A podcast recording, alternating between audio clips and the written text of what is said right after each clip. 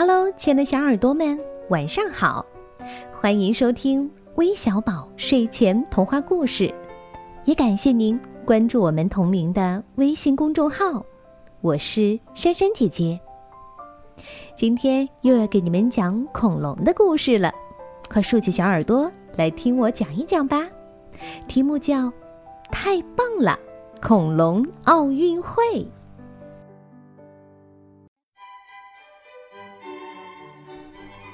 如果恐龙开奥运会会怎样呢？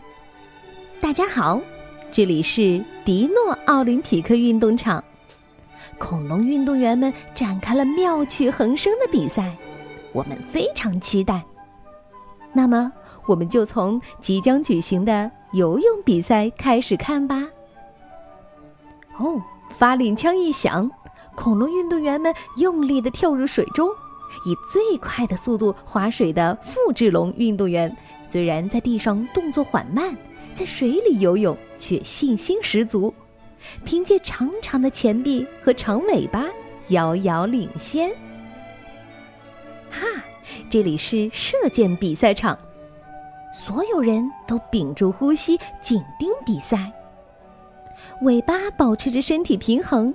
盯着靶子的双齿龙运动员终于射出了弓箭，哇哦！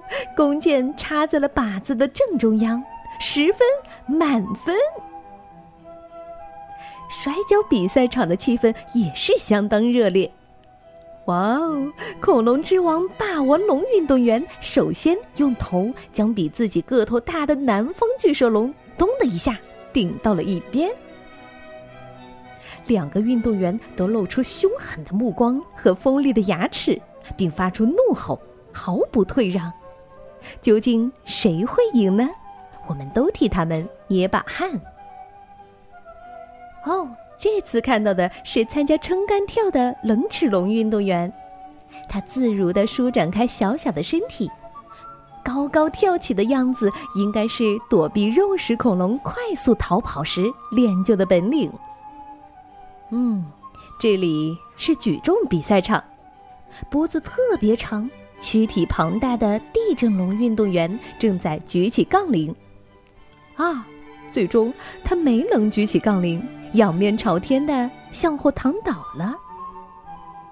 因为脖子长，平时可以毫不费力的吃到树叶，但是比赛时长脖子反而成了阻碍。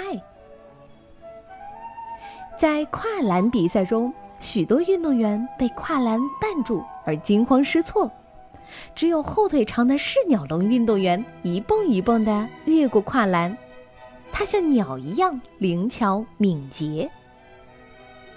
好，现在我们去体操比赛场地看看吧。身材娇小的美和龙运动员的带操表演开始了，它与彩带融为一体。虽然是凶猛的食肉恐龙，但它舞姿轻盈，看起来格外柔美。哦，百米赛跑中，四驼龙运动员和四基龙运动员正在激烈角逐前两名的位置。两名选手身体轻盈，腿长，跑起来像风一样快。紧随其后的是背上长有帅气的骨质版的剑龙运动员。他正拼尽全力的奔跑着，虽然与前面的运动员相距不远，但是已经来不及了。哇哦，看过令人紧张兴奋的恐龙奥运会，接下来我们去看看最终获得奖牌的恐龙运动员喜悦的样子吧，也让我们为那些没能获得奖牌的运动员们送去鼓励的掌声。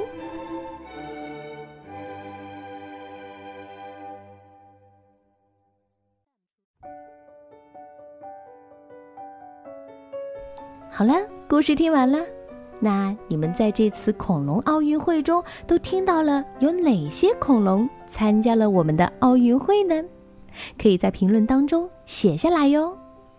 最后，我们要将故事送给来自台湾的陈玉薇小朋友，感谢你的点播，我们明天再见吧，晚安。